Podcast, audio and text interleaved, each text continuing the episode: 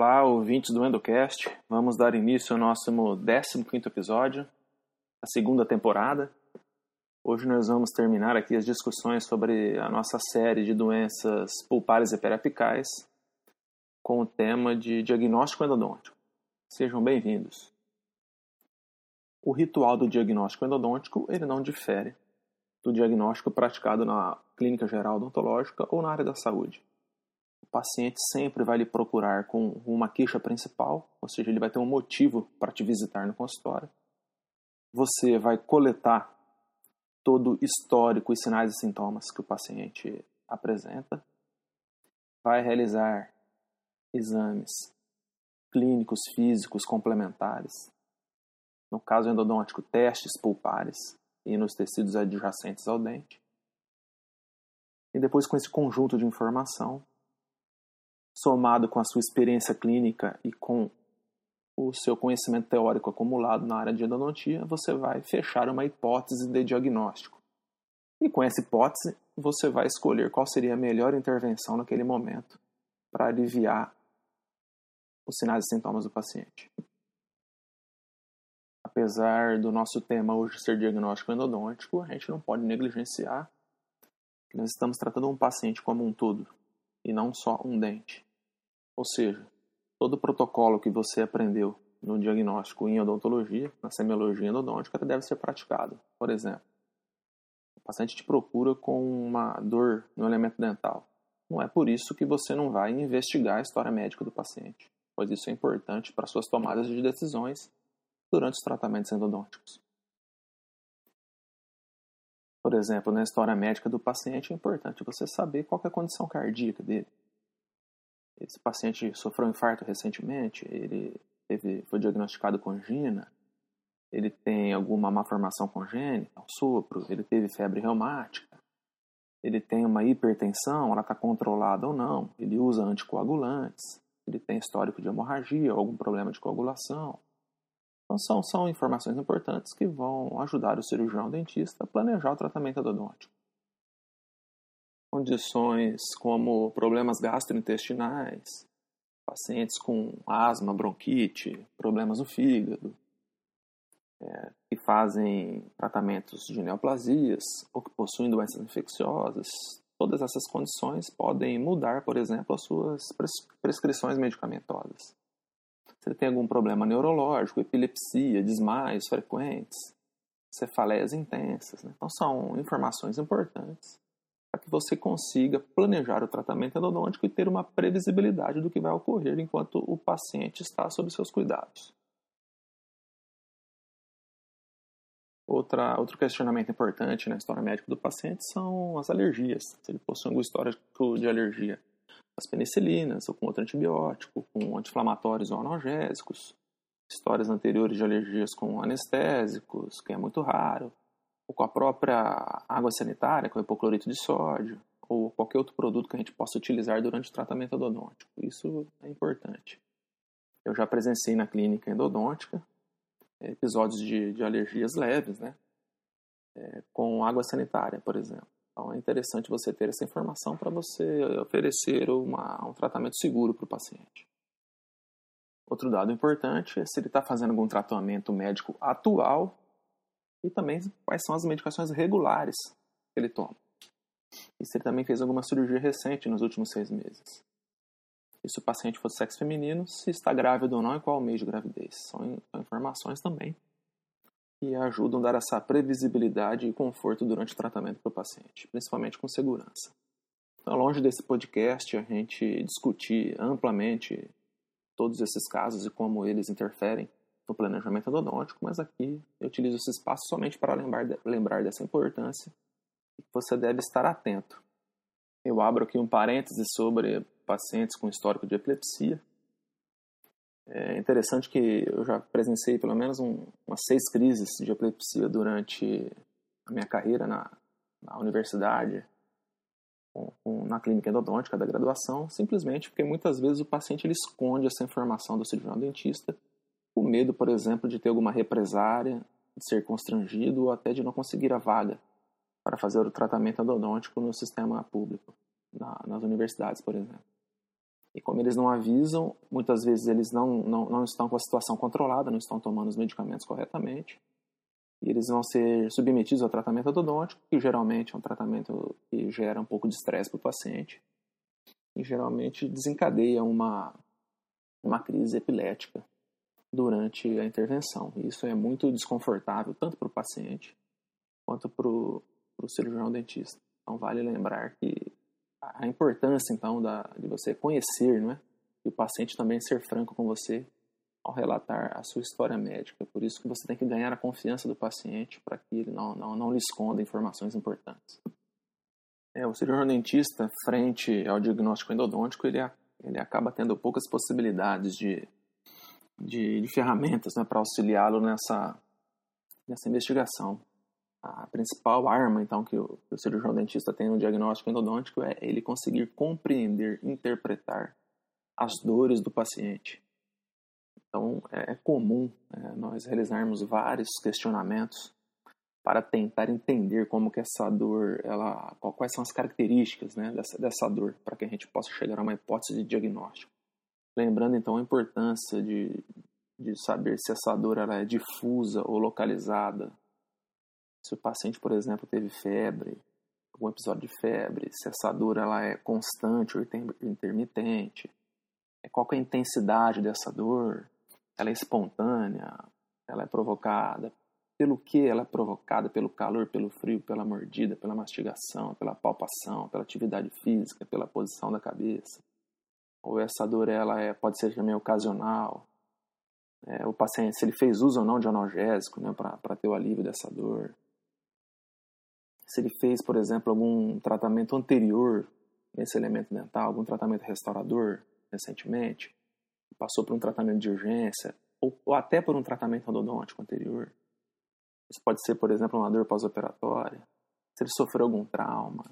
Então, é, todos esses questionamentos que investigam a dor do paciente, eles são fundamentais para que você feche é, uma hipótese de, de diagnóstico próximo da realidade nós vamos elencar aqui o, protocolo mínimo de exames e testes que você deve realizar para lhe ajudar a coletar informações e fechar o diagnóstico. Eu falo mínimo porque existe N opções para que você é, investigue o que está acontecendo com o paciente. E o que nós vamos discutir aqui no, no nosso podcast são é, os exames e testes básicos, né? ou seja, o mínimo que você deve realizar no paciente para que você tenha o mínimo de informações para fechar o diagnóstico. Então a gente inicia falando da inspeção. É importante você fazer a inspeção geral do paciente e também a inspeção do elemento dental que você está investigando, seja ele um, dois ou três elementos. No, na, na, clínica endodôntica, a inspeção geral do paciente é importante é, para que você consiga visualizar é, edemas extraorais, é, assimetrias, a, o grau de morbidade que o paciente se encontra, assim como a inspeção do próprio elemento dental já te pode dar alguma pista sobre a etiologia. Você pode visualizar cáries ativas, cáries inativas, fraturas na, na coroa dental, descoloração do dente. Você consegue observar também um aspecto da gengiva, se ela está com uma cor saudável ou não, consegue examinar o fundo de sulco, ou seja, fazer todo o exame clínico daquela, daquela região para ver se você encontra é, dados que lhe ajudem a fechar esse diagnóstico. Além da, da inspeção, você pode abrir mão também de outros testes, como a palpação, a mobilidade e a sondagem periodontal.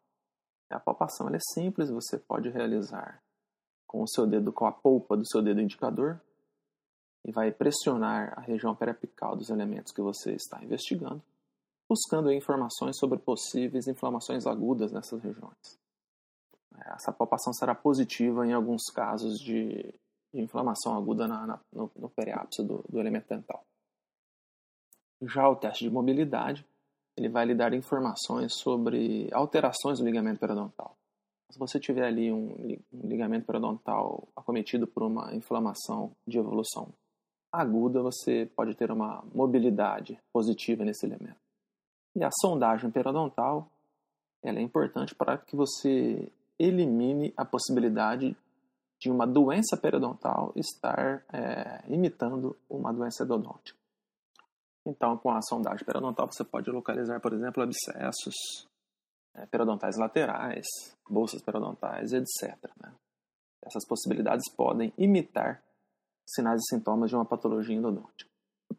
Outro teste fundamental no diagnóstico endodôntico é a percussão.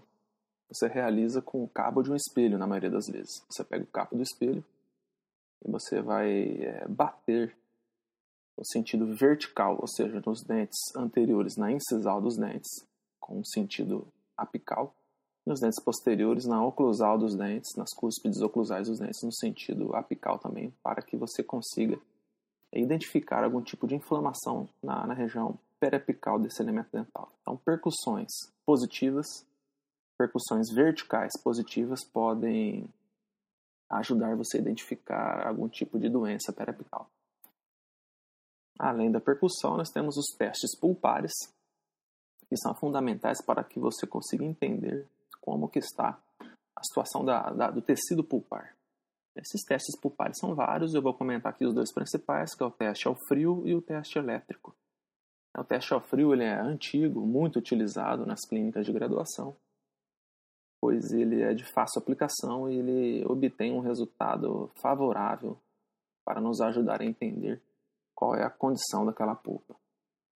É, o teste com frio ele é realizado com gás refrigerante, que geralmente ele, ele apresenta uma, uma temperatura negativa. Quando você coloca ele em uma bolinha de algodão adaptada para a superfície dental que você quer testar. Existe toda uma técnica para realizar esse teste. Ele não pode ser feito de qualquer jeito, senão ele pode te dar um resultado falso positivo ou falso negativo. Porém, ele é, ele é de fácil entendimento na prática. E esse teste ao frio ele, ele nada mais é do que um sinalizador de dor. Então você coloca a bolinha de algodão com o gás refrigerante na, na coroa de na coroa de um dente, por exemplo, na superfície vestibular do incisivo central superior, e com alguns segundos esse paciente pode te relatar alguma sensibilidade. Então, se ele te relatou uma sensibilidade positiva, isso pode demonstrar que aquela polpa está respondendo ao estímulo, ou seja, é uma polpa que está viva porém ele não vai lhe dar muitas informações da condição, né, de, de, da condição patológica dessa polpa. Existem várias discussões é, sobre isso, é, porém o que eu posso afirmar para vocês é que a informação mais segura que você vai ter é se o teste der positivo, a polpa está viva. Né? Porém, você vai precisar de mais informações para tentar entender qual é o estado patológico dessa polpa. E na maioria das vezes, quando a polpa não responde ao teste ao frio, ela está necrosada. Então essa é a principal função de um teste pulpar ao frio, ele te relatar então qual é a viabilidade dessa polpa, se ela está viva se ela está necrosada. Em um futuro próximo, talvez a endodontia tenha acesso a um teste pulpar mais preciso, por exemplo, utilizando a tecnologia da oximetria de pulso ou do ou de Doppler. Mas isso ainda a nível de pesquisa científica ainda não é uma realidade em consultórios dentais. Porém, isso vai ajudar muito a previsibilidade do diagnóstico. Praticamente até agora que nós conversamos são exames né, e testes obrigatórios, ou seja, mínimos para que você realize um diagnóstico com segurança. É óbvio que você pode abrir mão de outras ferramentas né, para lhe ajudar nessa tarefa, como por exemplo a tomografia computadorizada, que já é uma realidade na endodontia. É muito comum hoje em dia vocês visualizarem em congressos ou em lives nas mídias sociais né, palestras sobre a utilização da tomografia na endodontia. E é uma realidade que veio para ficar, pois a tomografia ela é muito útil para o diagnóstico e planejamento de casos complexos. Não que ela venha substituir as radiografias perapicais, pelo contrário, ela vem somar então, todo esse arsenal né, de ferramentas que você utiliza para coletar informações do paciente para tentar fechar um diagnóstico, ela vai de encontro né, com, com a classificação da, das patologias pulpares e periapicais. E nós devemos lembrar que existem classificações é, mais conservadoras que tentam conciliar as informações histopatológicas e clínicas com a, a doença pulpar e classificações mais recentes, como a da Associação Americana de Endodontistas de 2013, que propõe uma classificação mais simples, é, mais ligada com as características clínicas da, das doenças pulpares e periapicais. É, porém, é bom, é bom enfatizar que não existe classificação certa ou errada. É, pelo contrário, quanto mais classificação a gente inventa para uma mesma situação, a gente só dificulta o aprendizado daquelas pessoas que, tão, que estão iniciando a odontologia, os alunos de graduação, por exemplo, e os recém-formados. Então, nós optamos aqui na, na nossa faculdade nós acabamos que nós ensinamos as duas classificações, tanto a classificação mais antiga, conservadora, quanto as classificações mais modernas. É porque se você, aluno, compreende né, toda etiopatogenia da, das doenças pulpares e periapicais e como isso se relaciona, como isso se mostra é, clinicamente e como você fecha esse tipo de diagnóstico, é, não importa a classificação que você lê daqui 10, 15 anos, você vai, vai compreender porém isso exige muito, muita experiência clínica pra, e é óbvio muito estudo.